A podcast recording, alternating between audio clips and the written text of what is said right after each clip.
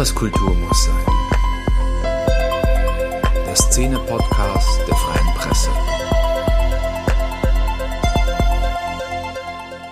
Hallo und herzlich willkommen. Hier ist eine neue Folge von Etwas Kultur muss sein.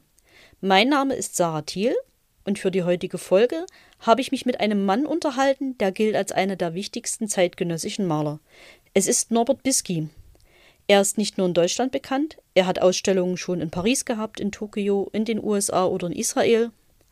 Er ist bekannt für seine kräftigen Farben und er ist bekannt für die Darstellung oft sehr athletischer Männer, die sich in einer Welt bewegen, die auf den zweiten Blick gar nicht mehr so idyllisch ist wie auf den ersten. Außerdem ist Norbert Bisky der Sohn des linken Politikers Lothar Bisky, aber darum soll es heute eigentlich gar nicht gehen. Heute geht es allein um die Kunst. Ich wünsche viel Vergnügen. Heute sitzen wir in Zwickau. Ich sitze einem Mann gegenüber, den kennen viele von seinem Nachnamen, Norbert Bisky. Hallo und herzlich willkommen. Hallo, freue mich, dass ich da bin. Sie sind ein paar Stunden vor Ihrer Ausstellungseröffnung hier in Zwickau, deswegen ähm, können wir uns auch hier treffen.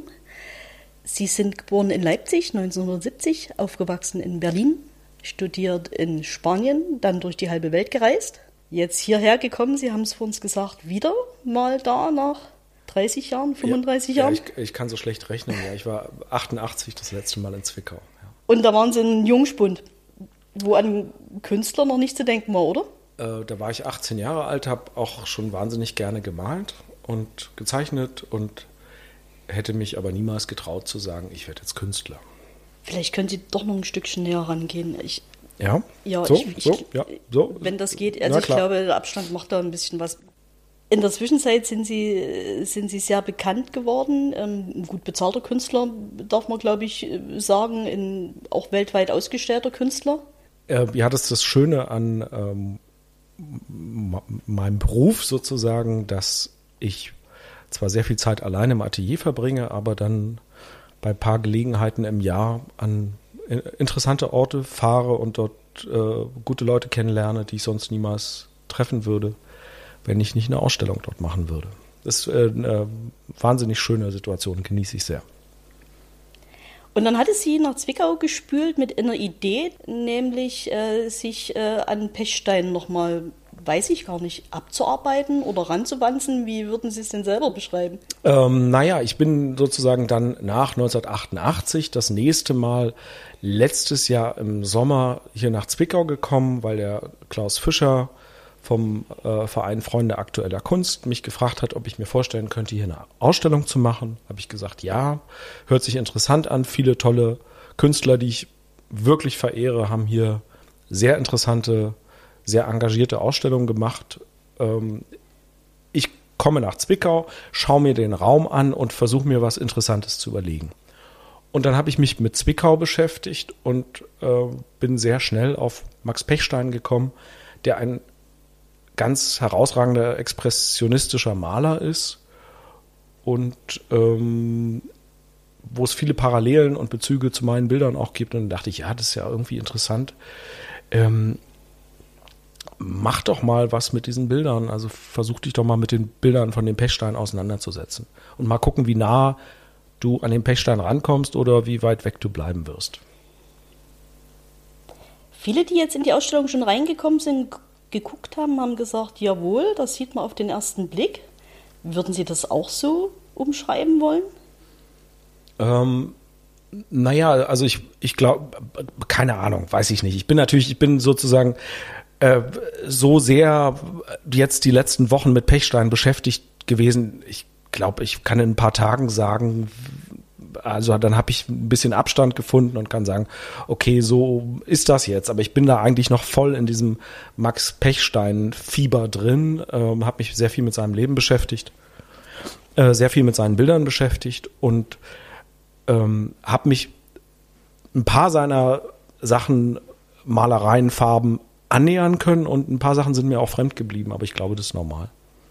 Und ich habe halt ein paar Interpretationen gemalt, auch die sich mit seinen Themen beschäftigen, ohne jetzt äh, Max Pechstein Bilder total ähm, äh, zu imitieren oder zu kopieren. Ich muss mal kurz ja, ein bisschen Heuschnupfen. So. Ein bisschen grün ist ja auch hier in der Stadt. Ja. War, Pechstein ähm, Inhalt im Studium gewesen? Äh, nein, überhaupt nicht. Ähm, ich habe bei einem neoexpressiven Maler Georg Baselitz in Berlin studiert und dann unter anderem in, in Madrid. In, äh, dort ging es dann um spanische Malerei, aber Pechstein ist mir vorher noch nie bewusst begegnet. Aber die expressionistische Malerei ist mir oft begegnet, weil es natürlich in der DDR, in der ich groß geworden bin, waren die Expressionisten, konnte man noch in den Museen sehen. Man hat irgendwie war das sozusagen die höchste äh, Stufe der, also viel näher ist man an progressive Malerei nicht herangekommen. Danach wurde es schwierig. Keine Ahnung, das hat was mit der Sammlungsstruktur der Museen zu tun oder Surrealismus war schon, glaube ich, so ein bisschen, dem war man schon misstrauisch gegenüber. So Träume deuten, Träume sind ja immer auch gefährlich. Da äh, hatte hatten Teile der äh, Staatsführung, glaube ich, schon Angst vor den Träumen und dem Surrealismus, aber expressionistische Malerei gab es in den Museen zu sehen und ähm, ich fand das auch immer toll, weil da ist ja so eine wahnsinnige äh, Lebensenergie in diesen Bildern und äh, so wahnsinnig kräftige Farben und großer Exotismus. Also äh, es gibt ja keine äh, äh, roten Pferde und ähm, orangenen Wiesen äh, zu sehen, in, zumindest nicht in Mitteldeutschland oder in Berlin-Marzahn, wo ich aufgewachsen bin, aber auf den Bildern eben. Und das hat mich schon sehr fasziniert. Wann haben Sie sich das dann erarbeitet? Bei welcher Gelegenheit? Äh, den Expressionismus jetzt überhaupt oder denn, mhm. dann, ähm, na, ich habe dann eigentlich meine ersten Bilder sind schon sehr expressiv gewesen und ähm, ich fand die Trennung zwischen Inhalt und Farbe immer interessant.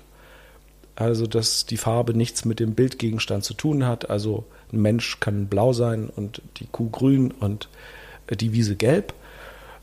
Äh, das kommt eigentlich auf meinen ersten Bildern, die ich als Teenager gemalt habe, schon vor. Das heißt, das war eigentlich ein ganz natürlicher Prozess für mich, äh, so sehr ausdrucksstarke, expressive Elemente in meinen Bildern zu haben.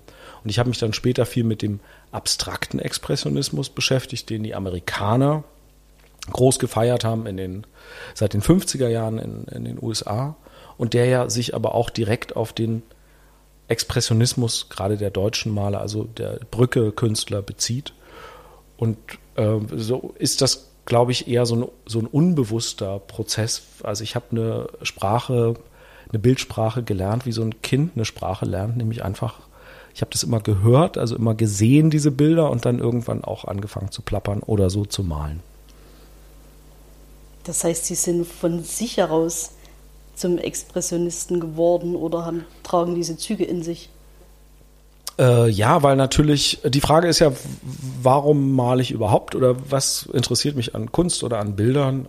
Und das Faszinierende ist ja, äh, wir leben in einer sehr durchrationalisierten Welt und es gibt ganz wenig Platz für äh, Gefühle, Emotionen, äh, Wut, Schreien, Heulen, äh, eigentlich ist kein Platz dafür und äh, Malerei bietet das. Ne? Also ich kann da äh, ganz viele Gefühle und Emotionen rauslassen, ähm, indem ich sie versuche in Farbwelten umzuwandeln und dann auf die Leinwand zu hauen. Und dann bin ich eben bei Ausdrucksmalerei, also dann bin ich bei expressiven Formen.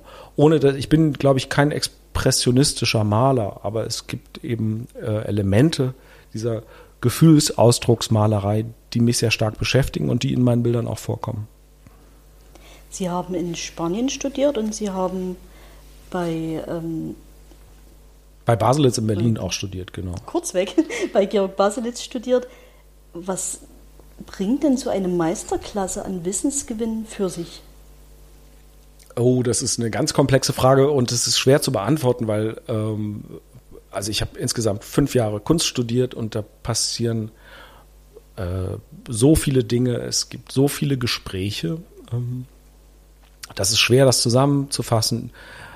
Ich habe irgendwann als äh, so mit 22, 23 gedacht, äh, was mache ich denn mit meinem Leben jetzt? Die Mauer ist auf, ich kann machen, was ich will warum mache ich denn nicht, das ist so verrückt, warum mache ich denn nicht irgendwas Verrücktes? Und um mich herum haben viele meiner Freunde haben gesagt, ja, du musst jetzt eine Banklehre machen, du musst jetzt gucken, dass du dein Geld verdienst und äh, vielleicht äh, eine Versicherungsagentur, fang doch bei der Allianz an, mach doch was Bodenständiges.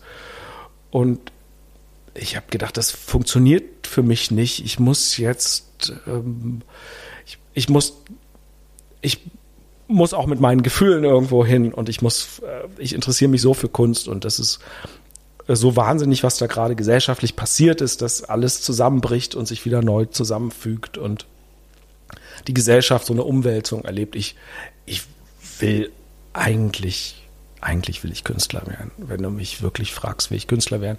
Und dann habe ich eine Weile gebraucht, um mich zu trauen, um zu sagen, um das auch den anderen mitzuteilen. Hallo, übrigens, ich will jetzt äh, Künstler sein. Äh, man ist ja dann auch erstmal so ein Freak, ne? Also wenn du irgendwie mit Anfang 20 sagst, äh, ja, ich werde jetzt Künstler, dann gucken einen alle so ein bisschen mitleidig an. Eine Wohnung äh, oder ein WG-Zimmer kann man auch nicht mieten, man hat also nur Schwierigkeiten erstmal. Und nachdem mir klar war, ich traue mich jetzt, war aber auch klar, ich muss studieren. Also ich will das studieren an der Kunstakademie. Braucht man nicht unbedingt, man kann das auch einfach, wenn man ein sehr selbstbewusster Mensch ist, behaupten, sagen, ich bin jetzt Künstler, aber für mich war es wichtig, ich will das studieren und es hat unter anderem dazu geführt, dass ich jetzt nicht mehr kellnern muss, sondern ähm, Ausstellungen machen kann und äh, von meinen Bildern auch leben kann. Und ähm, also es hat was zu einer Professionalisierung beigetragen, das Studium. Sind das dann zwei Prozesse? Einmal die Arbeit mit jemandem wie Georg Baselitz und dann auch das Abnabeln von ihm wieder?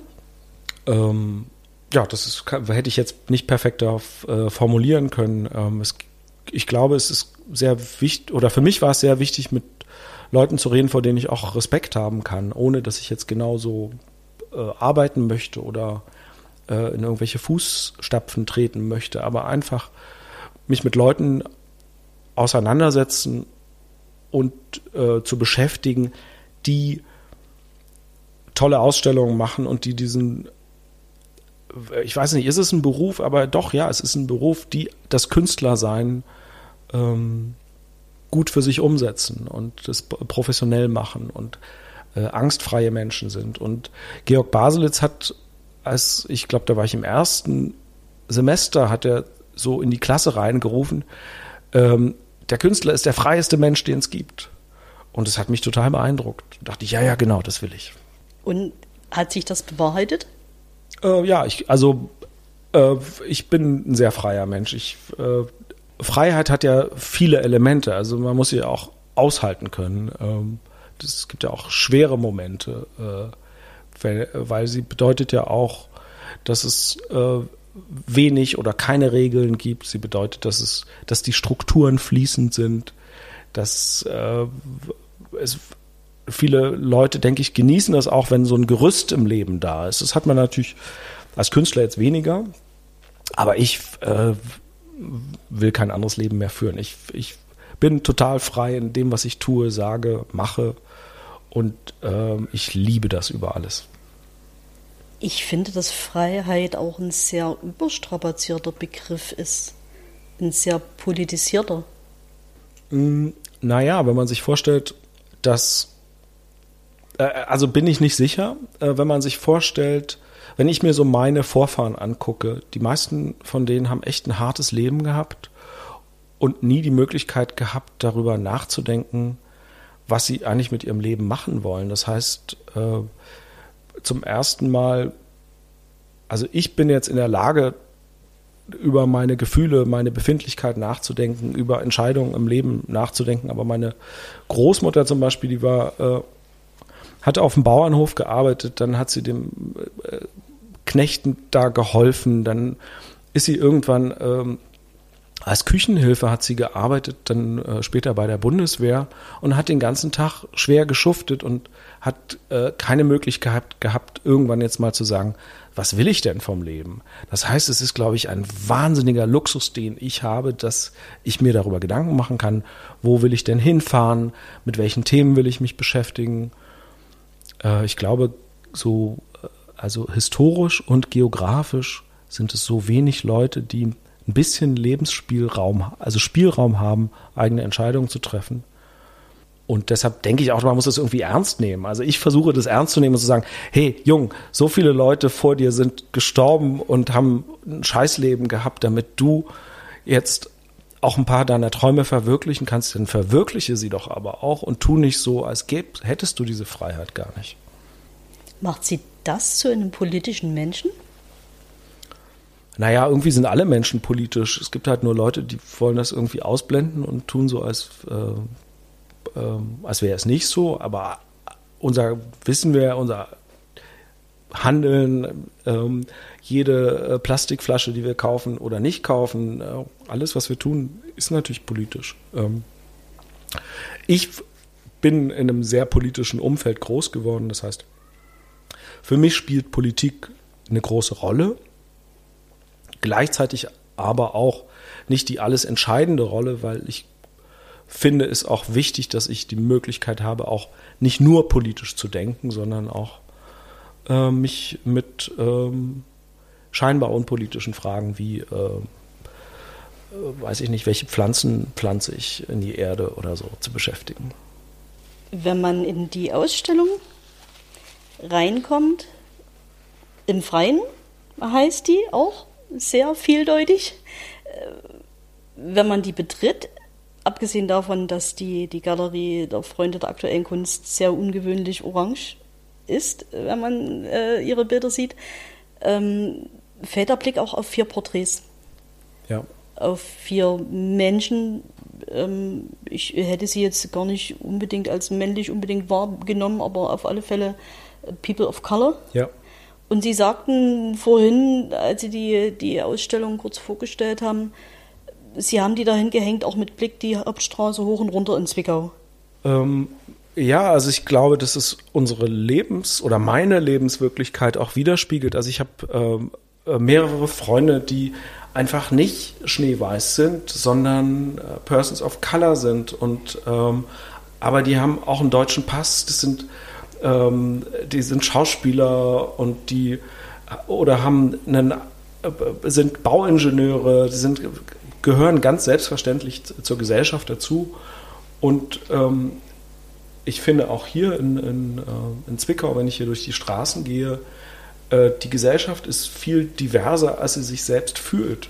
Also man muss, man muss einfach nur mal gucken, was hier für unterschiedliche Menschen auch herumlaufen und äh, das Stadtbild prägen. Und ich finde, das ganz selbstverständlich gehört das dann auch ähm, auf die Bilder und zu meinen Bildern dazu. Einfach als ein Abbild sozusagen der Wirklichkeit, wie Sie sie erleben. Ähm, ja, und auch als ein Statement zu sagen, hey Leute, ähm, das ist die Welt, in der wir leben und ähm, äh, es ist ganz wichtig, das, das auch zu zeigen. Also ich hatte neulich ein Gespräch in, in meinem Atelier mit einem Afrodeutschen, der sagt, es ist so furchtbar, es gibt Regionen in Deutschland, da äh, hat er Schwierigkeiten, wenn er mit seiner Frau dahin fährt, ob er denn da aus dem Auto steigen will oder nicht, oder ob er lieber doch weiterfährt in den nächsten Ort. Und es ist doch entsetzlich und es ist eine Situation, die ähm, sollte auch geändert sein und, ähm, und ich kann jetzt mit, nicht mit einem Bild da irgendeine Situation in einer Region verändern, aber ich kann sagen, das gehört ganz selbstverständlich äh, zu meiner Bildwelt, zu unserer Realität dazu, dass Leute sehen unterschiedlich aus, so wie nicht, es sind nicht alle Leute weiß und heterosexuell. Es gibt ganz viele groß, das Leben ist groß und bunt. Und das ist, glaube ich, das sind die 110 Jahre Abstand zu der Palau-Reise von Max Pechstein, der ja in die deutschen Überseegebiete geschippert ist, um das Exotische zu feiern. Ja, das ist total verrückt. Also der Pechstein hat sich wirklich mit seiner Frau, der hat sich Geld, der wollte raus, ne? Der, der hatte immer das Paradies im Kopf und der wollte raus, hat sich ganz viel Geld geborgt und ist dann mit seiner Frau ganz großspurig erster Klasse im, mit, mit, so einem Dampfer, ganz wochenlang waren die unterwegs, äh, in die Südsee auf die, zu diesen Palau-Inseln gefahren und hat dort, er hatte, glaube ich, so Gauguin-Bilder im Kopf und also Künstler, die vorher schon Reisen in exotische Gebiete unternommen haben. Und dann hat er, kommt er da an und dann sieht er, es ist alles ganz anders, als ich mir vorgestellt habe. Es liegt überall Müll rum, es ist verdreckt, die Leute sind arm, äh, haben, sind missmutig, haben schlechte Laune. Er fängt sich an, mit seiner Frau zu streiten. Die Ehe geht darüber kaputt. Die ganze Reise ist ein völliges Desaster. Und dann zu allem Überfluss auch noch bricht der Erste Weltkrieg aus. Pechstein und seine Frau, sie müssen erstmal äh, ich glaube, über Japan ganz kompliziert, dann landen sie in den USA. Also sie brauchen Jahre, um wieder äh, zurückzukommen nach Europa. Er hat also kein Paradies vorgefunden, hat einen Haufen Schulden und auch kaum Bilder, die äh, in irgendeiner Weise er jetzt äh, verkaufen könnte oder ausstellen könnte. Und trotzdem lässt er sich davon nicht irritieren, sondern malt die Bilder, die er im Kopf hat. Er hätte eigentlich vielleicht gar nicht hinfahren müssen. Er malt so äh, exotische Schönheiten, leicht bekleidet oder komplett nackt, die zwischen tropischer Vegetation ins Wasser springen. Und das ist völlig skurril. Und das hat so viel mit Kunst zu tun, ähm, sozusagen Teile der Realität auszublenden und andere Teile der Realität komplett in den Fokus zu rücken. Das ist äh, völlig irre. Ich habe ehrlich gesagt auch noch nie bei einem Künstler das so krass wahrgenommen wie jetzt bei Max Pechstein es hat ja, glaube ich, auch über 100 Jahre gedauert, bis man sich auch mit dieser äh, Geschichte der Kolonisation auseinandergesetzt hat. Ja, das ist natürlich eine, äh, sind schreckliche Geschichten. Es gibt äh, gerade einen äh, äh wunderbaren äh, Film, einen deutschen Film, der sich äh, damit beschäftigt, mit dem Völkermord an den Hereros. Äh, da sind natürlich, das sind Grausamkeiten, schlimme Geschichten, wie sozusagen arrogante Idioten aus Europa irgendwo hinfahren und sagen, wir sagen, wir bringen euch jetzt mal die Kultur. Das Verrückte ist ja nur, dass zeitgleich die Künstler äh, aus Europa gesagt haben, ah, die haben ja schon eine interessante Kultur, ich gucke mir das mal an und sich anfangen für die Bildsprache der sogenannten Primitiven, so hat man das ja beschimpft damals, äh, zu interessieren und alle Neuerungen in der europäischen Malerei gehen auf die Beschäftigung mit außereuropäischer Kunst zurück. Also ähm, das betrifft jetzt nicht nur die Expressionisten, sondern auch Picasso, äh, ganz, ganz äh, viele französische Maler, äh, die einfach sich mit der Kunst der Wilden oder der außereuropäischen Kunst, also Wilden in Anführungsstrichen, beschäftigt haben und das Gegenteil tun, also nicht als arrogante äh, äh, Besatzungsmacht da irgendwo hinfahren, sondern sagen, ah, das ist ja interessant. Die sind ja noch nicht so von sich selbst entfremdet. Die haben ja Gefühle, die haben Rituale, die feiern das, die tanzen. Äh, da gibt's einen tollen Umgang mit Farben.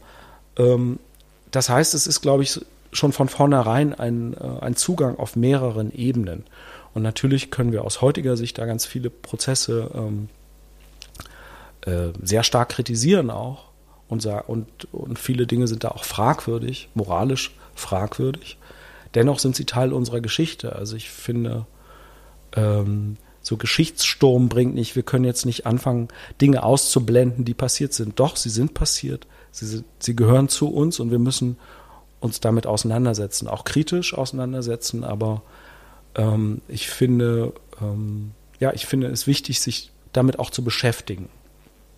Mir ging es auch gar nicht um das Ausblenden. Es stellt sich ja eher die Frage, ob man diese Romantisierung, die Max Pechstein da betrieben hat, ob man die heute anders bewertet, vielleicht weniger aus seinen persönlichen Umständen heraus, sondern tatsächlich ähm, die gesellschaftlich eher betrachten würde.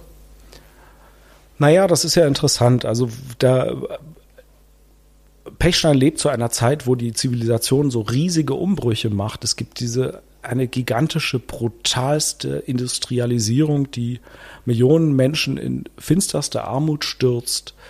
Äh, es gibt diese Weltkriege, es gibt eine Inflation, es gibt, die Geschichte geht unglaublich brutal mit, mit den einzelnen Menschen um und äh, kümmert sich überhaupt nicht um äh, darum, wer jetzt wo verhungert oder, also es ist ja der, dieses völlig wahnsinnige 20. 20. Jahrhundert.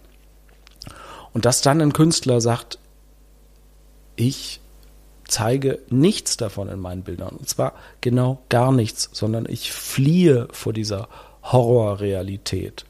Ich fliehe in eine Traumwelt, Paradies, Menschen, die glücklich sind und er, dass er dann nimmt äh, so Badeszenen an den Moritzburger Seen oder für mich auch sehr lustig an der Ostsee. Das kenne ich so von meinen Teenagerjahren in der DDR. Die Ostsee war der exotischste Ort, wo man hin konnte. Hiddensee war der freieste Ort, wo man hin konnte. Weiter ging's nicht. Ähm, das, das ist ja auch ein künstlerischer Vorgang wirklich. Und ähm, ja, man kann das kritisch sehen. Ähm, es zeigt ja aber auch, was das Gehirn äh, irgendwie möglich macht und die Fantasie und die Spinnerei. Also Pechstein hätte wahrscheinlich auch sein ganzes Leben einfach an einem Ort verbringen können und sich diese Bilder zurecht fantasieren können. Ähm, und ich sehe es nicht nur kritisch, sondern ich denke auch, da ist ein Wille zur Utopie vorhanden. Da ist jemand, der möchte einen Gegenentwurf zur Zivilisation starten. Natürlich funktioniert das nicht. Natürlich kann man die Gesellschaft nicht mit einem Pinsel in der Hand und ein bisschen Ölfarbe äh, auf der Palette verändern. Aber er hat ja seine Träume und Wünsche gemalt und ähm, ich, ich finde, da gibt es auch so ein Potenzial von, was könnt, wie könnte denn das Leben sein oder was wünschen wir uns denn, wie wollen wir denn leben? Da sind Sie ja gar nicht so weit voneinander entfernt, Max Pechstein und Sie. Mit Öl und Farbe über Wünsche nachdenken und auch die Zeit reflektieren. Ihre Bilder haben sich ja auch sehr verändert im, im Laufe der Jahre und Jahrzehnte. Äh, total werden die auch ähm, ständig, meine Bilder werden sich auch, äh, solange ich lebe, immer wieder verändern. Das ist ja auch interessant. Also erstens, ich bin, ich bin am Leben und ich male das, womit ich mich gerade beschäftige, was mir ähm, auf der Seele brennt. Ähm, aber nicht nur ich verändere mich, sondern die Gesellschaft verändert sich auch parallel. Und das ist ein ganz äh, interessanter Prozess, weil dadurch verändert sich auch der Blick auf Bilder, die ich jetzt male, malen werde oder vor zehn Jahren gemalt habe. Was ist denn mit den Bildern, die Sie vor zehn oder 15 Jahren gemalt haben?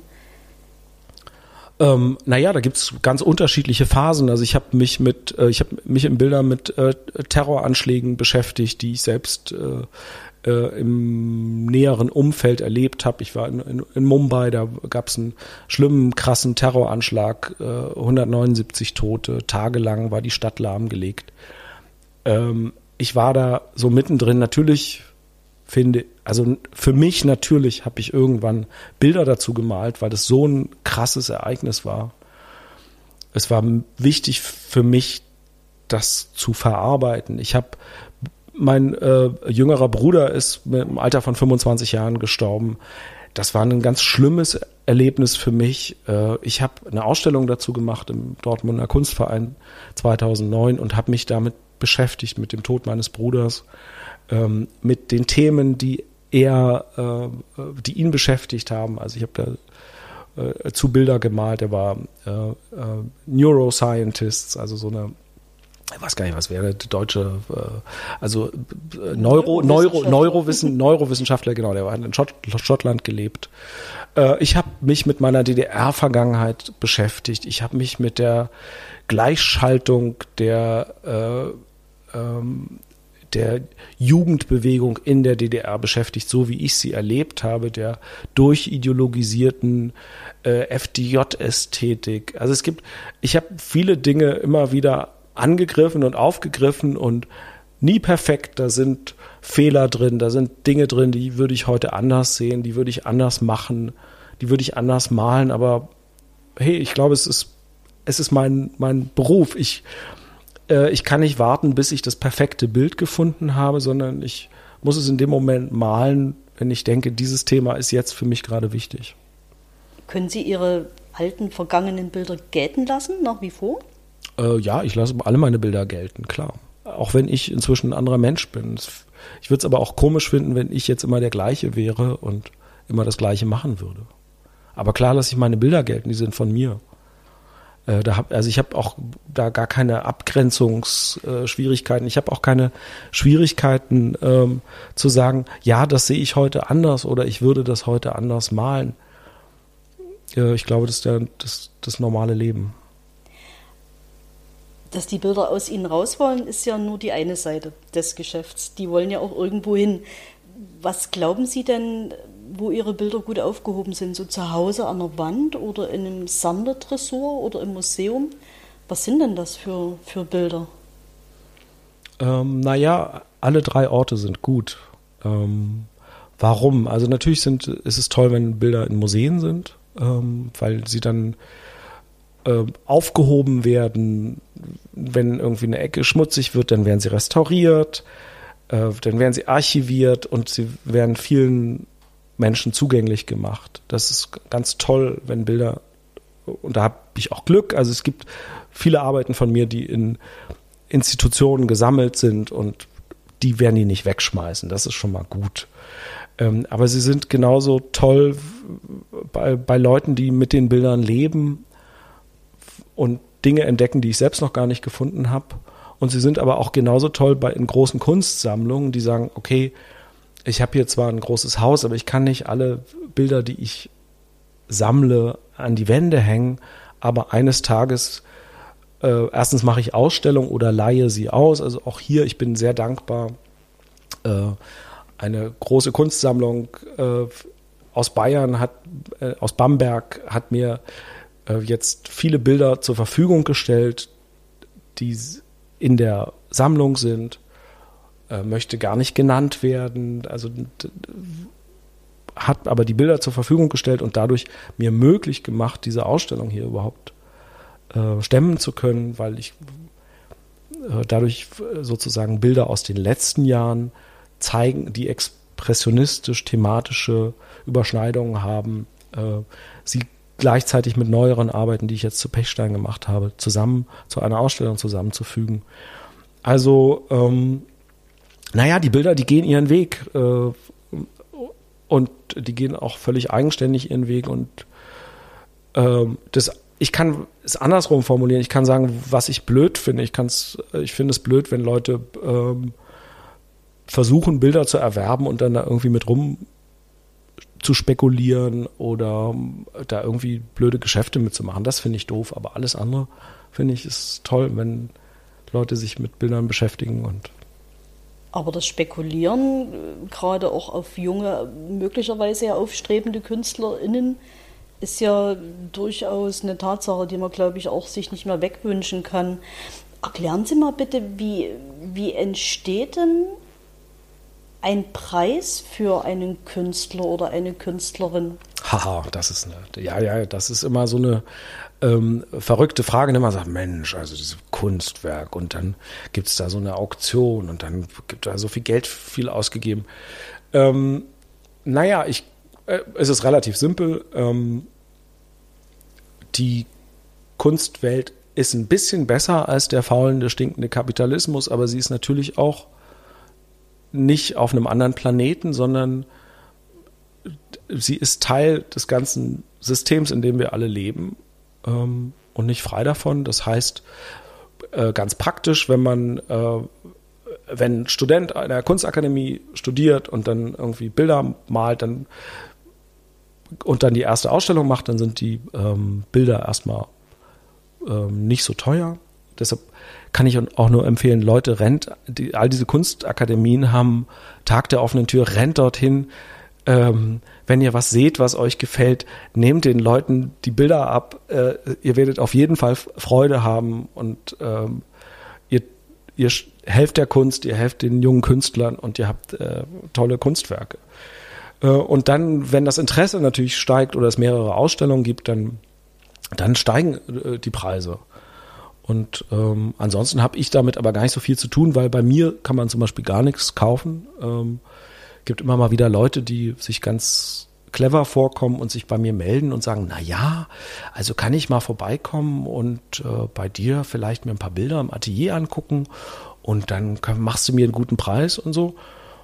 Und da habe ich eine Standardantwort, ja, also klar, ab und zu können Leute zu mir ins Atelier kommen und es gibt auch einen Kaffee, aber verkaufen tue ich gar nichts. Dafür gibt es Kunsthändler und die beschäftigen sich dann auch damit, wie äh, Preise entstehen, Galeristen, die machen, äh, wenn sie gut sind, eine tolle Arbeit und äh, da kann man dann auch die Bilder kaufen. Ich glaube, was Menschen, die jetzt nicht so diesen, diesen eigentlichen Zugang zu Kunst haben, umtreibt, ist, dass die nicht abschätzen können, was ähm, wie, wie ein Preis zustande kommt ähm, und wo, also wo der Aufwand dahinter steckt. Ne? Viele fragen dann, wie lange dauert es, so ein Bild zu malen, wie viel Farbe ist da dran. Ähm, ich glaube, dieses, dieses Aufwiegen funktioniert ja nicht. Mal ich lange, ist es teurer. Mal ich ein schwarzes Quadrat, ähm, Nee, ja, das ist ja 50 so, Euro weggehen. Genau, also das ist ja in den meisten Fällen ist, ist bei Kunst geht es einfach nach der Größe. Ein kleines Bild ist ein bisschen billiger als ein großes Bild ist ein bisschen größer. Also der, sozusagen es geht nach der ähm, also man versucht da irgendwie ein System für zu finden. Ich finde es ja so witzig, dass alle oder oft Leute sich äh, äh, aufregen oder damit beschäftigen, wie Preise in der Kunstwelt entstehen. Preise bei DM oder äh, in irgendeinem Einkaufszentrum aber gar nicht in Frage stellen, obwohl es die gleichen absurden Vorgänge sind. Also ähm, ja, da könnten, könnten wir jetzt irgendein Produkt nehmen und das in Frage stellen, wie kommen da die Preise zustande? Ähm, äh, es sind Vereinbarungen, gesellschaftliche Vereinbarungen und natürlich ist es wie bei allen anderen Sachen auch, wenn es eine Wertschätzung gibt, also wenn sich mehrere Leute da einig sind, das ist irgendwas, das bedeutet mir was im Leben, ähm, dann ähm, wird diese Wertschätzung eben dann irgendwann auch über Preise ausgedrückt, aber nicht nur. Äh, und viele Künstler ähm, gehen da auch kreativ mit um. Also ich glaube, von allen Künstlern gibt es auch, also von allen Künstlern, die ich schätze, gibt es auch sehr preiswerte äh, Arbeiten, die sich äh, nahezu jeder leisten könnte. Das sind dann Editionen, also Grafiken, Auflagen. Ähm, das ist so ein Aspekt. Und äh, zum anderen gibt es, äh, also auch ich werde sehr oft gefragt, ähm, Bilder für Auktionen zu geben, für gute Zwecke, also so Charity-Sachen. Da geht es um äh, Hilfe für Geflüchtete, da geht es um Tiere, die vom Aussterben bedroht sind, da geht es um Umweltprojekte und ähm, das ist dann auch immer so, die Künstler verschenken dann ihre Arbeiten in so einem Moment, um sie gesellschaftlich für einen guten Zweck einzusetzen. Und ich mache das auch häufig und sehr gerne. Abgesehen von Charity, dieses Kunstverkaufen, je nach Nachfrage, Sie sind in, glaube ich, sehr sozialistisch orientierten Elternhaus groß Volle geworden. Kanne, ja. Ne? Beißt sich das? Lächeln Sie darüber oder Sie haben es ja trotzdem aufgesaugt? Sie waren ja nicht wirklich ein Rebell, oder? Äh, ich sitze schon mein ganzes Leben lang äh, zwischen allen möglichen St- Stühlen. Ich war und bin, glaube ich, immer noch, ich bin ein bisschen rebellisch, aber nicht nur. Ähm, es gibt ja für alle Menschen, auch für Künstler, so drei Richtungen. Man kann sich irgendwie an, total anpassen und dann wie so Camouflage eigentlich verschwinden, so und sich selbst unsichtbar machen, nie anecken, nicht auffallen. Das komplette Gegenteil, überall rebellieren, an äh, jeder Supermarktkasse äh, freidrehen, äh, rumschreien, überall komplett anecken oder irgendwas dazwischen. Ähm, und äh, es entscheidet sich auch in jeder Lebenssituation immer wieder neu. Und für mich auch. Also ich äh, habe Situationen gehabt, wo ich sehr rebel rebelliert habe. Also ich bin als äh, NVA-Soldat wahnsinnig angeeckt und dann irgendwann auch im Knast gelandet. Das war ein sehr rebellischer Moment für mich, ein sehr wichtiger Moment. Aber es gibt natürlich auch Momente, ähm, wo ich gerne mich in die Ecke setze, unsichtbar versuche, mich unsichtbar zu machen und ähm, zu verstehen, was um mich herum passiert. Also die, äh, die Welt zu beobachten und ähm, ähm, äh, Eindrücke aufzunehmen. Und das kann ich natürlich nicht, wenn ich den ganzen Tag rumkrakeelen würde. Was ich spannend finde, ist dieses, dieses Bild, was Sie eben beschrieben haben, dass man mit dem Hintergrund verschmilzt, dass man nicht mehr auffällt. Das ist eigentlich das, was viele Ihrer gemalten Figuren ja machen. Vielleicht ähm, ist es auch andersrum, vielleicht wachsen die auch aus dem Hintergrund heraus. Das kann man, glaube ich, auf den ersten schnellen Blick nicht so ganz durchdringen. Äh, ja, das macht äh, viel Spaß, sowas zu malen, weil natürlich, äh, genau, der, der, der, die Farbe vom Hintergrund durch geht auch durch die Figur, die vielleicht auf den Hintergrund draufgemalt wurde oder umgekehrt, auch hindurch. Und ähm, das ist malerisch ein aufregender Prozess, weil man, man muss dann immer entscheiden, okay, da ist jetzt so ein bisschen blau und das geht jetzt genau so äh, oberhalb des Bauchnabels quer durch die Figur durch. Äh, will ich das so stehen lassen oder will ich es malerisch verändern? Das, da sind viele Entscheidungen zu treffen. Das ist sehr aufregend, äh, sowas zu malen. Auf der anderen Seite hat es aber auch was mit meiner Weltsicht zu tun, weil ähm, ich habe ja vorhin gesagt, ich fühle mich sehr frei und äh, Herr meiner Entscheidungen, aber natürlich fühle ich mich auf der anderen Seite auch sehr herumgeworfen und herumgeschubst durch die Zeitereignisse und durch das, was um mich herum passiert. Das heißt, äh, wir bilden uns alle viel auf unsere Individualität ein, aber werden auch ständig durch Zeit und Raum geworfen als Menschen. Und das ist ja auch ein krasser Vorgang. Und das versuche ich äh, dadurch auch deutlich zu machen, dass ich eben die Figuren mit dem Hintergrund in der Malerei verschmelzen und ineinander übergehen. Und äh, ich habe viele Figuren gemalt, die durch die Luft fliegen oder geschleudert werden. Oder fallen oder steigen oder fliegen. Wer weiß das schon so genau. Das darf auch jeder Betrachter, jede Betrachterin für sich entscheiden? Naja, macht ja jede Betrachterin und jeder Betrachter sowieso. Also selbst wenn ich jetzt einen, ähm, ähm, einen Katalog mit Regeln zur Betrachtung meiner Bilder hier vorstellen würde, 17 äh, Thesen oder irgendwas, die Leute machen es ja eh. Also egal, was ich jetzt sage oder nicht sage, ähm, jeder Mensch kommt ja mit seinem eigenen Blick an Bilder heran und der Blick verändert sich auch. Und äh, ja, ich, ich finde das äh, total zulässig und wichtig auch, weil ähm, Kunst ja, es geht viel um Orientierung, finde ich, so wie ich Kunst verstehe, also sich im Raum und in der Zeit zu orientieren. Es geht viel um Kommunikation, also zu sprechen oder auch nicht zu sprechen, sondern nur zu fühlen, was macht denn da die Farbe oder das, das Bild oder die Skulptur. Ähm, und es geht natürlich auch ganz viel um Selbstreflexion, das also wie in ein, auf ein, eine künstlerische Arbeit zu schauen, äh, wie in einen Spiegel zu gucken. Und die Dinge, die man dann selbst im Kopf hat, mit in die Betrachtung einzubeziehen. Also es passiert automatisch. Wenn ich total schlecht gelaunt und wütend und vielleicht noch erkältet in ein Museum laufe, dann nehme ich die Bilder anders wahr, als wenn ich ganz gechillt äh, aus, äh, an einem Sommernachmittag glücklich äh, in einer tollen Stadt zu sein, ins Museum laufe. Ähm, also ja, die das, äh, was hinter den Augen ist, guckt sich ja eh die Kunst immer selber noch mit an.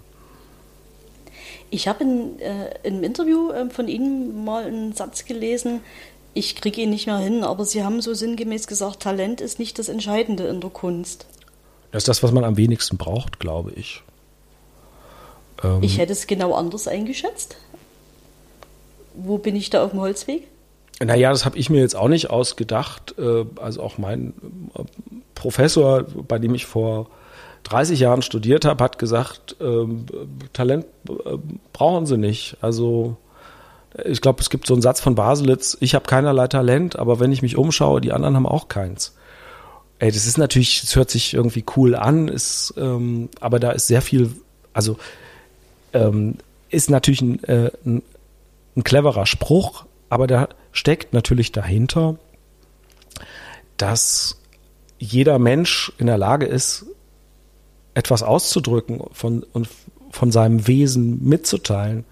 Und dass es eigentlich nur damit zu tun hat, ob ich das machen möchte, ob ich etwas von meinem Wesen mitteilen möchte und ob ich dafür eine künstlerische Sprache erlernen möchte, also ob ich male oder singe, aber jeder kann das. Also die Vorstellung, dass da nur so eine kleine Elite auserkoren ist, weil sie schon mit vier am Klavier sitzt, die dürfen Klavier spielen und wenn jemand mit 67 sagt, ich möchte Klavier spielen lernen, der die Person das dann nicht mehr darf, die ist doch völlig irre und abwegig und ähm, finde ich total doof. Also ich glaube, Kunst ist in alle Richtungen für alle da. Das heißt, auch alle Menschen können jederzeit ähm, Lieder singen und zwar nicht nur in der Dusche, sondern auch von mir aus eine Platte aufnehmen oder Bilder malen oder Skulpturen herstellen oder eine Performance in der Innenstadt machen. Dadurch wird die Welt definitiv kein schlechterer Ort. Es gibt so viele Möglichkeiten, seine Zeit mit schlechten Dingen zu verbringen. Aber die von mir eben genannten Sachen gehören definitiv nicht dazu. Sie machen die Welt zu einem besseren Ort. Sind wir da jetzt bei jeder Mensch ist ein Künstler? Absolut. Die meisten oder viele Menschen wollen kein Künstler sein, ist auch okay. Aber jeder könnte, jeder Mensch kann zu jedem Zeitpunkt ein Künstler sein, wenn er es möchte. Das spricht sehr für die Abschaffung von Aufnahmeprüfungen an Kunstakademien und die Abschaffung von Zensuren im Kunstunterricht. Äh, absolut. Absolut. Also äh, das Problem ist natürlich an Kunstakademien, ähm, äh, es wollen da immer mehr Leute rein und Kunst studieren, als es Plätze gibt an den Schulen. Mm. Und das muss irgendwie sortiert werden. Ob die Aufnahmeprüfung dafür die richtige Sortierung ist, weil, da bin ich nicht so sicher. Und ähm, ich glaube, es ist jetzt beinahe 50 Jahre her, dass Josef Beuys gesagt hat, Kinder, hört auf mit diesen dummen Aufnahmeprüfungen. Jeder, der abgelehnt ist an der Kunstakademie Düsseldorf, kommt in meine Klasse und kann bei mir Kunst studieren. Das sortiert sich dann von alleine weil die, weil viele Leute auch in einer bestimmten Phase ihres Lebens gerne mal äh, sich für Kunst interessieren und dann auch wieder was anderes machen wollen. Und ich, mir ist dieser äh, Zugang sehr nah. Ich, äh, ich habe immer ein Riesenproblem mit so äh, elitären Vorgängen, dass man sagt, du darfst mitspielen, du darfst nicht mitspielen. Ich glaube, viele viel Ungerechtigkeit in der Welt entsteht genau durch solche Prozesse, dass man sagt, wir haben jetzt hier ein ähm, Abendessen, du darfst mitkommen, du darfst leider nicht mitkommen. Oder wir haben hier eine Kunstakademie, du darfst hier studieren, du darfst es leider nicht. Klar muss man das irgendwie regulieren, aber ob die Verfahren, die es da zurzeit gibt, die perfekten sind, also ich habe da riesige Zweifel. Josef Beuys war ja auch ein Künstler gewesen, an dem sich die Geister geschieden haben. Also wo ja viele Leute auch dazu neigen, sich hinzustellen und zu sagen, das kann ich auch. Ja, aber das ist Kilo Margarine in die Ecke kleben kann ich. Das ist ja genau die Idee. Du kannst es auch, aber dann mach's doch mal. Mhm. Äh, du kannst es auch machen, aber machst du es auch? Nutzt du die Freiheit?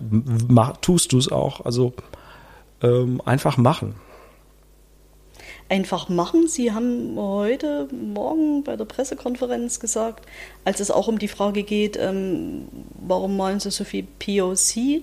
Ähm, ist das romantisierend oder nicht? Warum haben Sie früher Menschen äh, sehr athletisch und möglicherweise blond gemalt? Äh, das war den Leuten ja offenbar auch nicht recht gewesen. Sie haben gesagt, Sie würden auch gerne mal Blumen malen. War das ernst?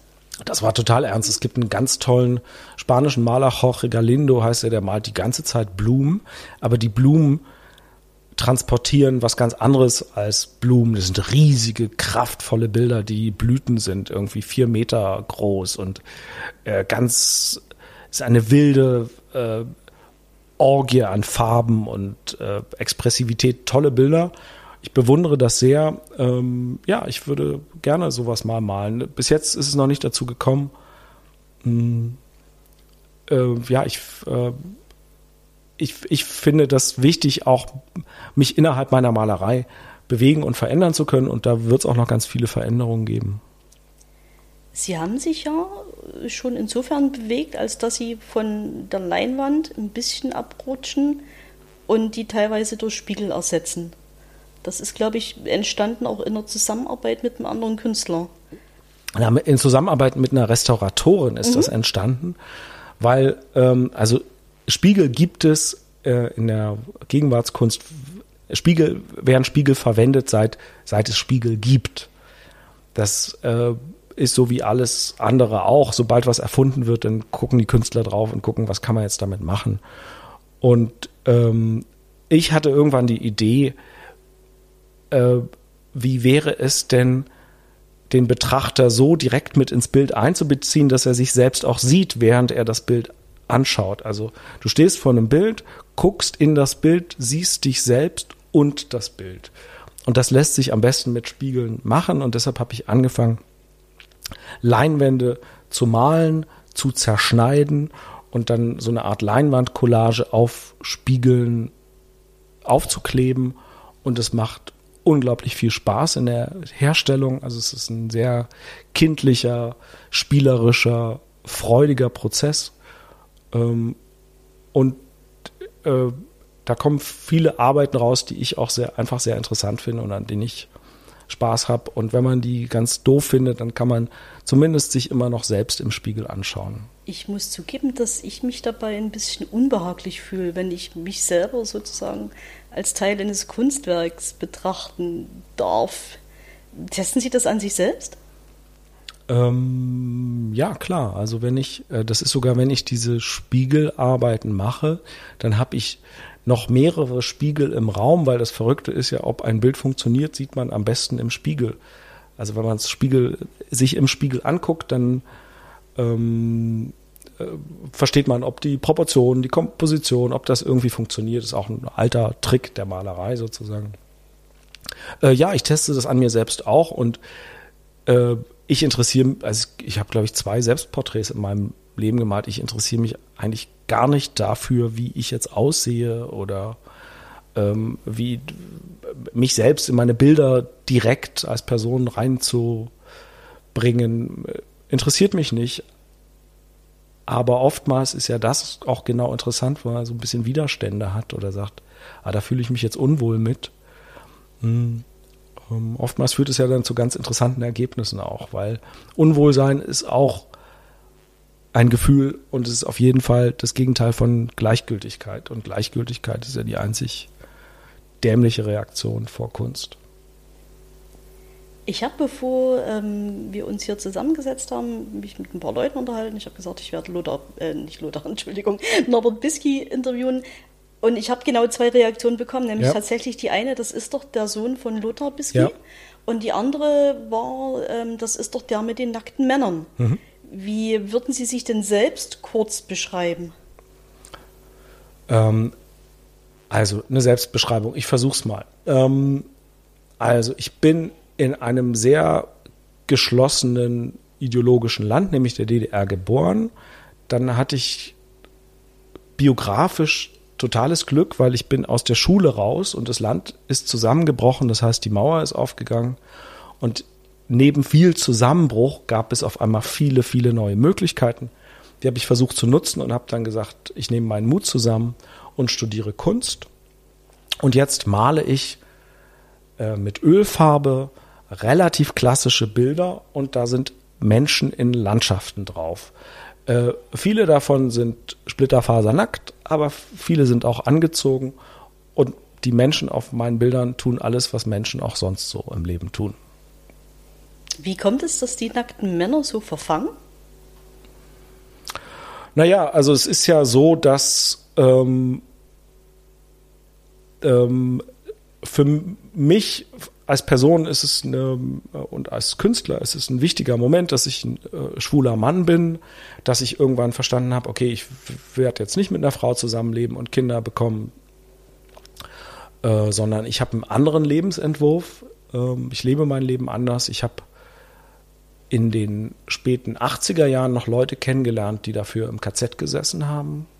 Einfach nur dafür, dass sie ähm, nicht mitten auf der, in the middle of the road der menschlichen Sexualität laufen, sondern ähm, ein bisschen anders äh, sich fühlen. Ähm, also Werner Dissel, ein ähm, Schauspieler in der DDR, äh, der wirklich dafür im Knast gesessen, äh, im KZ gesessen hat und viele Repressalien erleben musste. Und viele andere Leute, also es hat sich gesellschaftlich total ja verändert, auch die, die Wahrnehmung äh, von LGBTQ-Menschen. Und ähm,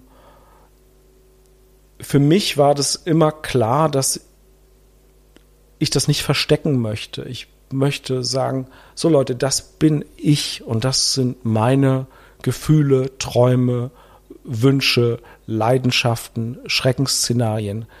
Und ihr könnt das doof finden, aber ich tue nicht so, als wäre es nicht so. Ähm, und deshalb kommt es immer ganz explizit auf meinen Bildern auch vor. Nicht auf jedem Bild. Es gibt auch Bilder, da ist einfach nur ein Haus drauf. aber in vielen Bildern spielt es eine Rolle, weil es für mein Selbstverständnis in der Welt auch eine große Rolle spielt. Äh, es ist eben für mich eine relevante Frage, wer sind meine Freunde, mit wem spreche ich? Äh, oh, jetzt fängt es hier richtig an zu regnen gerade. Ähm, wer, die Welt geht unter, die, die, die, Welt geht unter, aber auch dieser Regenschauer wird vorüberziehen. Also, also es, ist, es ist für mich so wichtig, dass es auch auf den Bildern vorkommt. Und klar, es gibt Teile der Gesellschaft, die relativ homophob sind oder sagen, na ja, also wenn ich es jetzt nicht so genau sehe oder wenn die mich damit in Ruhe lassen, dann dürfen die mal. Aber wieso muss das dann eigentlich auf dem Bild drauf? Und die stört das natürlich, was ich male. Ähm, und das ist mir aber total egal. Gab es tatsächlich Anfeindungen deswegen schon? Na klar, ohne Ende. Wie geht man damit um? Naja, ich, ähm, ich bin bei Anfeindungen ehrlich gesagt äh, immer getroffen, weil ich mir immer, mich immer frage, was ist los? Wo kommt diese Aggression und diese Destruktivität her? Was ist los mit euch? Habt ihr irgendwie äh, nichts Besseres zu tun? Könnt ihr nicht irgendwie, habt ihr, was funktioniert da nicht? Also ich bin ehrlich gesagt immer total angefressen oder angegriffen, wenn mich jemand anmotzt. Hm, aber ich habe auch gelernt, damit ähm, irgendwie umzugehen und zu sagen, okay, ähm, äh, es ist dennoch wichtig, dass ich die Bilder male, die meine Bilder sind und nicht die Bilder von irgendjemand anderem. Also es führt nicht dazu, dass Sie sich verstecken in irgendeiner Art. Ich verstecke mich überhaupt nicht mit gar nichts. Ich äh, weiß auch gar nicht, warum. Ich glaube nicht, dass Verstecken die richtige Strategie ist. Ich glaube, gerade wenn man angefeindet wird, äh, auch oder wenn Leute irgendwie ein Problem damit haben, dann muss, hilft eine Sichtbarkeit dagegen zu setzen und zu sagen, ja, ich bin aber trotzdem da. Was willst du denn jetzt machen? Ich gehöre auch zur Gesellschaft. Ich äh, bin auch hier in der Stadt. Äh, und ich bewege mich hier frei und ich gehe auch an den anderen Ort. Und wenn du das nicht möchtest, was willst du dann jetzt machen? Also ich glaube, Sichtbarkeit ist ein, ein ganz äh, zentrales Element auch von diversen Lebensformen und anderen Lebensentwürfen, die nicht in the middle of the road sind. Und da sind wir ja trotzdem schon wieder auch im Politischen gelandet. Also so ganz kommt man nie drum rum. Nee, klar. Also irgendwie ist es dann doch alles ganz schön politisch, ja. Aber es hat natürlich auch was mit den Zeiten zu tun. Ähm, das fand ich jetzt bei der Beschäftigung mit Pechstein so krass, weil ich habe das Gefühl, wir leben in einer ganz aufgewühlten, interessanten Zeit gerade, aber auch in einer furchtbaren Zeit. Wir haben Krieg in Europa, wir haben ganz viele Konflikte an ganz vielen Stellen. Gesellschaftlich gibt Leute, die echt die falsche Partei wählen. Es gibt so viele Auseinandersetzungen, äh, es gibt Gewalt, in verschiedenen Städten, äh, in Europa, aber auch in Deutschland. Es gibt Aggressionen, es gibt Überfälle.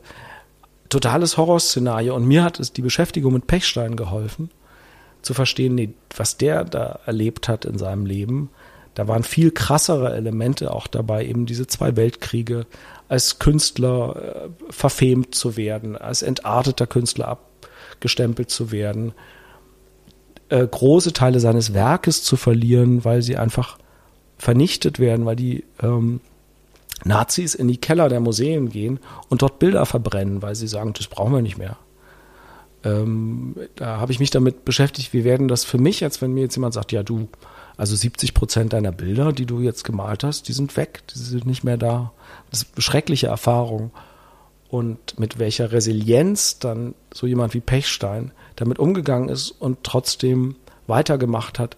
Das hat mir jetzt total geholfen, auch nochmal einen anderen Blick auf meine Aufgeregtheit, die Gegenwart betreffend, ähm, ähm, zu relativieren auch und zu sagen, naja, Alter, reiß dich mal zusammen, du bist nicht der Erste, der in einer konfliktbeladenen Zeit lebt. Die anderen vor dir haben auch schon krasse Sachen stemmen müssen und jetzt geh mal damit um und ähm, kämpfe für das, was dich interessiert und das Leben, was du führen möchtest und ähm, bleib empfindlich. Also das ist auch wichtig, glaube ich, empfindsam zu sein. Aber ähm, aber lass dich auch nicht umhauen von den Stürmen, die da laufen. Ich glaube, die Konflikte werden heutzutage vielleicht mehr auch nach außen getragen, als das vor 100 Jahren der Fall gewesen sein mag.